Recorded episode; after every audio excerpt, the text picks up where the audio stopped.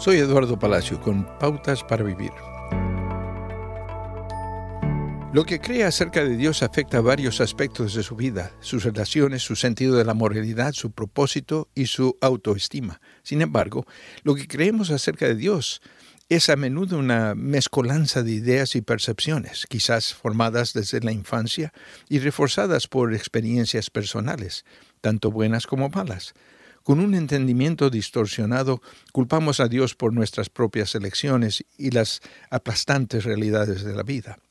Un malentendido común sobre la naturaleza de Dios es que siempre está buscando venganza contra los pecadores.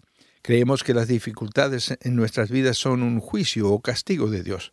Esta visión distorsionada conduce a una fe basada en el miedo o bien a un pensamiento negativo sobre Dios.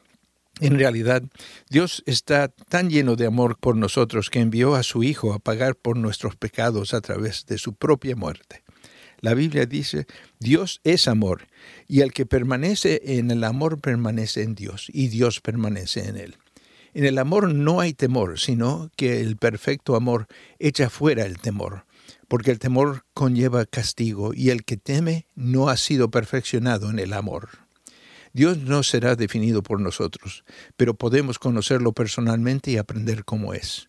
La escritura está llena de ejemplos sobre el carácter de Dios. Acuda a la Biblia para obtener una mejor comprensión de quién es Dios. Acaba de escuchar a Eduardo Palacio con Pautas para Vivir, un ministerio de Guidelines International. Permita que esta estación de radio sepa cómo el programa le ha ayudado. Acompáñenos en la próxima emisión de Pautas para Vivir. Gracias por su sintonía.